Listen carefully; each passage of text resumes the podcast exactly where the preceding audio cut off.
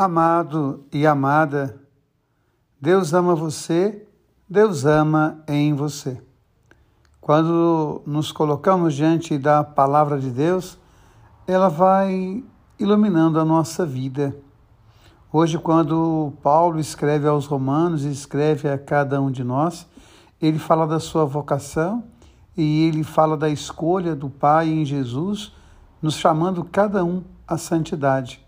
E mais do que isso, a eleição e escolha de Jesus, o sacrifício de Jesus que abre a dinâmica de Deus para todos os povos.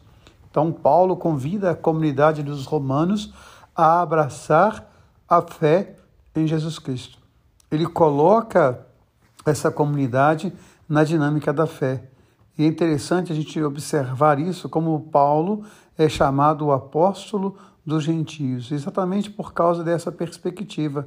Ele começa o seu ensinamento nas sinagogas e quando os irmãos das sinagogas não querem aderir ao evangelho, ele então sai da sinagoga e começa a pregar. E Roma era o centro do mundo.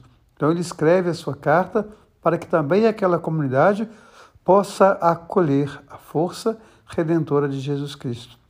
Quando nós olhamos o evangelho, Jesus também vai dizer para nós o que, que nós esperamos ou o que, que nós queremos para abraçar a graça de Deus em nós.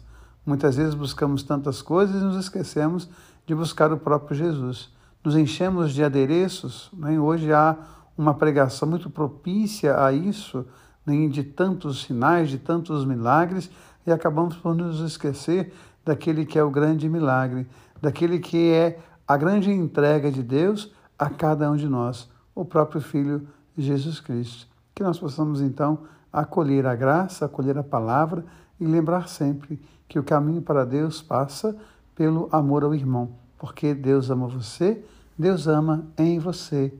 Amém.